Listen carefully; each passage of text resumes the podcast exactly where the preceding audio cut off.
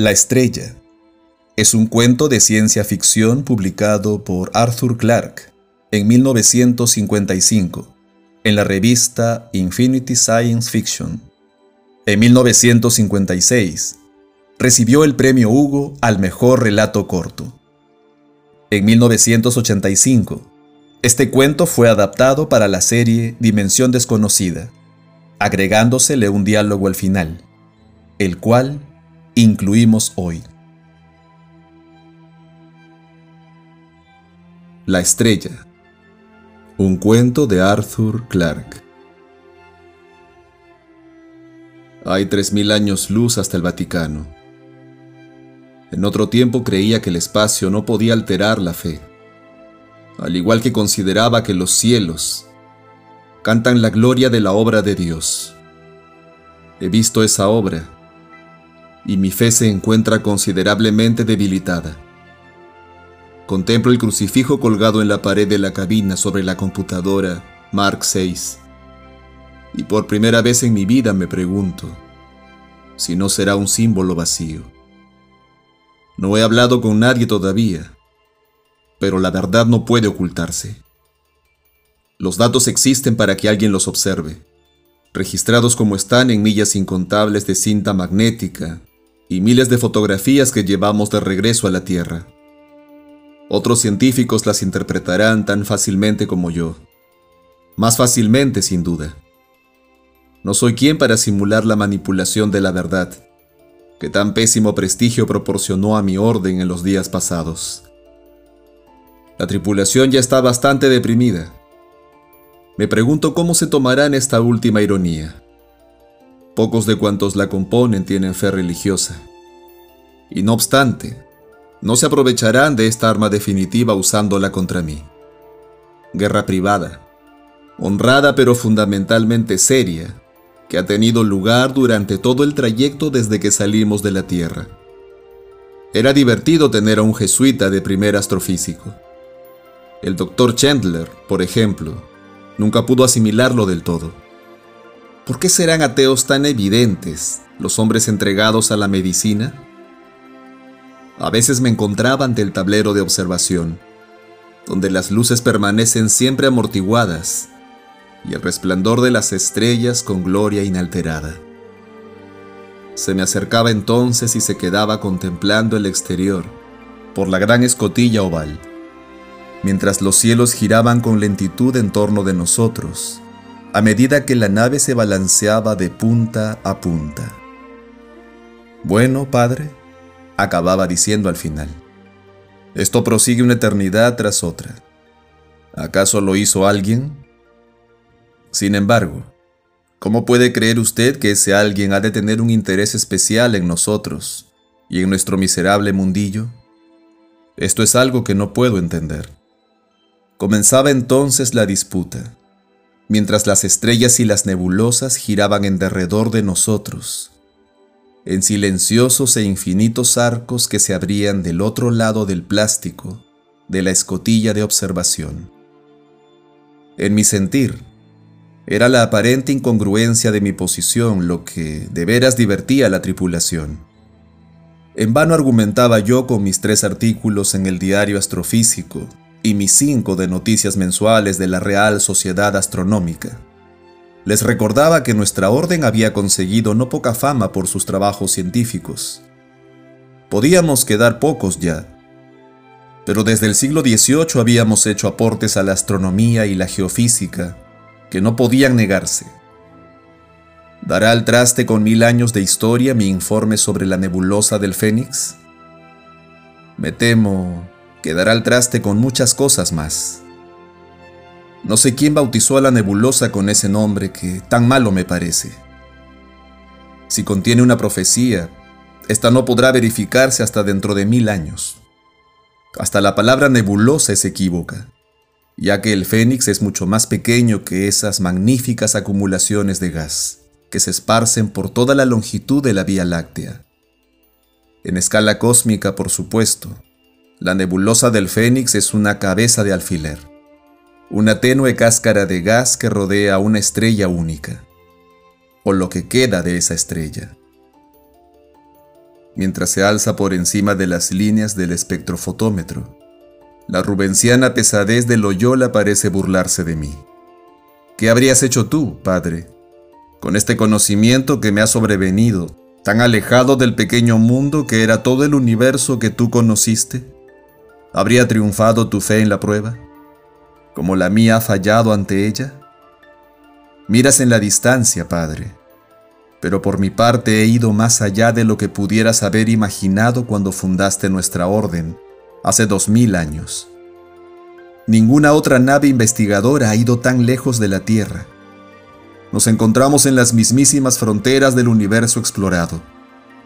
Nos propusimos alcanzar la nebulosa del Fénix. Lo conseguimos y regresamos con el conocimiento sobre nuestros hombros. Desearía liberar mis hombros de esa carga, pero en vano te invoco a través de los siglos y los años luz que se alzan entre nosotros. Las palabras son transparentes en tu libro de reglas. Ad maiorem Dei gloriam. A la mayor gloria de Dios, dice el mensaje. Pero se trata de un mensaje en el que ya no puedo creer. ¿Habrías seguido creyendo tú de haber visto lo que hemos encontrado? Por supuesto, sabíamos lo que era la nebulosa del Fénix. Todos los años solo en nuestra galaxia explotaban más de 100 estrellas, aumentando durante horas o días su fulgor miles de veces, antes de sumergirse en la muerte y la negrura. Son las novas ordinarias, las consabidas catástrofes del universo. He registrado los espectrogramas y curvas de luz de docenas de ellas desde que comencé a trabajar en el observatorio lunar. Pero tres o cuatro veces cada mil años tiene lugar algo distinto, junto a lo que hasta una nova palidece con total insignificancia. Cuando una estrella se convierte en supernova, puede durante un breve instante apagar el brillo de todos los soles de la galaxia los astrónomos chinos detectaron una en 1054, sin saber qué fenómeno fue. Cinco siglos más tarde, en 1572, estalló una supernova en Casiopea, con tanto brillo que fue visible a la luz del día. En los mil años transcurridos desde esa fecha, han tenido lugar tres explosiones más. Nuestra misión era visitar los restos de una catástrofe tal para reconstruir los sucesos que la habían precedido y, de ser posible, saber la causa. Nos adentramos con cautela en las capas concéntricas de gas que habían estallado 3.000 años antes y que se encontraban todavía en expansión. El calor era intenso y radiaba aún con feroz luz violeta, demasiado tenue para hacernos daño. Cuando la estrella explotó, sus estratos exteriores irrumpieron hacia arriba con velocidad tal que habían salido por completo de su campo de gravitación. Hoy forman un caparazón hueco tan grande que puede abarcar mil sistemas solares, rodeando lo que brilla y arde en su centro, y que no es sino el objeto fantástico que es ahora la estrella, una masa blanca, más pequeña que la Tierra, pero con un peso un millón de veces mayor. Las capas de gas brillante nos rodeaban y desvanecían la noche normal de los espacios interestelares. Volamos en el interior de una bomba cósmica que había detonado milenios atrás y cuyos fragmentos incandescentes eran todavía proyectiles. La inmensa escala de la explosión y el hecho de que su onda expansiva hubiera alcanzado ya un volumen de espacio de muchos billones de millas, despojaba la escena de todo movimiento perceptible. Un ojo desnudo tardaría décadas antes de captar un movimiento en las torturadas espirales de gas. Sin embargo, la sensación del estallido lo dominaba todo. Habíamos comprobado nuestra dirección primaria horas antes, y nos encaminábamos despacio hacia la pequeña estrella que teníamos al frente. Había sido un sol como el nuestro en otro tiempo, pero había despilfarrado en pocas horas la energía que habría mantenido su brillo durante un millón de años. Seriamente, nadie esperaba encontrar planetas. si alguno hubo antes de la explosión, se habría convertido en ráfagas de vapor y su sustancia se habría confundido con la estructura de la estrella misma. Pese a todo, investigamos rutinariamente, como siempre que nos aproximábamos a un sol desconocido, y dimos con un mundo diminuto que daba vueltas en torno de la estrella a una distancia inmensa. Tenía que haberse tratado del Plutón de aquel desvanecido sistema solar, dando vueltas en las fronteras de la noche, demasiado lejos del Sol central para haber conocido la vida. Su distancia misma lo había salvado del destino que sin duda habían seguido todos sus compañeros. Los fuegos de la explosión habían afectado su capa rocosa y quemado la costra de gas helado que en sus días lo habría cubierto. Aterrizamos y encontramos la bóveda. Sus constructores hicieron seguramente lo mismo que habríamos hecho nosotros. La señal monolítica que se erguía sobre la entrada era una masa fundida, pero desde que tomamos las primeras fotografías desde lejos, supimos que aquello había sido obra de la inteligencia. Poco después detectamos la capa de radioactividad que había quedado enterrada en la roca. Aun cuando la torre que sobresalía sobre la bóveda hubiera sido destruida, esta capa habría permanecido inmóvil, pero como faro eterno que llamaba las estrellas. Nuestra nave descendió hacia aquel gigantesco ojo de buey, como una flecha corre hacia el blanco. La torre debió alcanzar una milla de altura cuando fue construida, pero ahora parecía una vela que hubiera sido derretida y convertida en un amasijo de cera. Nos costó una semana pasar por la capa rocosa fundida, ya que no teníamos las herramientas apropiadas para el caso. Nuestro programa original fue dejado de lado. Aquel monumento solitario que hablaba de un trabajo realizado a una distancia tan grande del sol destruido solo podía tener un sentido. Una civilización que supo cercana a su muerte había alzado su último adiós a la inmortalidad. Habríamos tardado generaciones enteras en examinar todos los tesoros que encontramos en la bóveda. Ellos tuvieron mucho tiempo para prepararla, ya que el sol debió dar sus primeros avisos muchos años antes de la explosión final. Todo lo que quisieron preservar todos los frutos de su genio, lo llevaron hasta aquel mundo distante en los días que precedieron al fin, esperando que cualquier otra raza los encontrara y no hiciera caso omiso de ellos.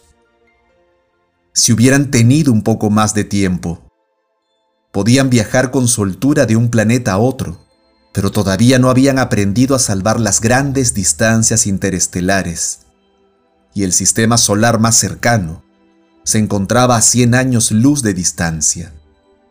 Aun cuando no hubieran sido tan humanos como mostraban sus esculturas, no hubiéramos podido menos que admirarlos y lamentar su destino.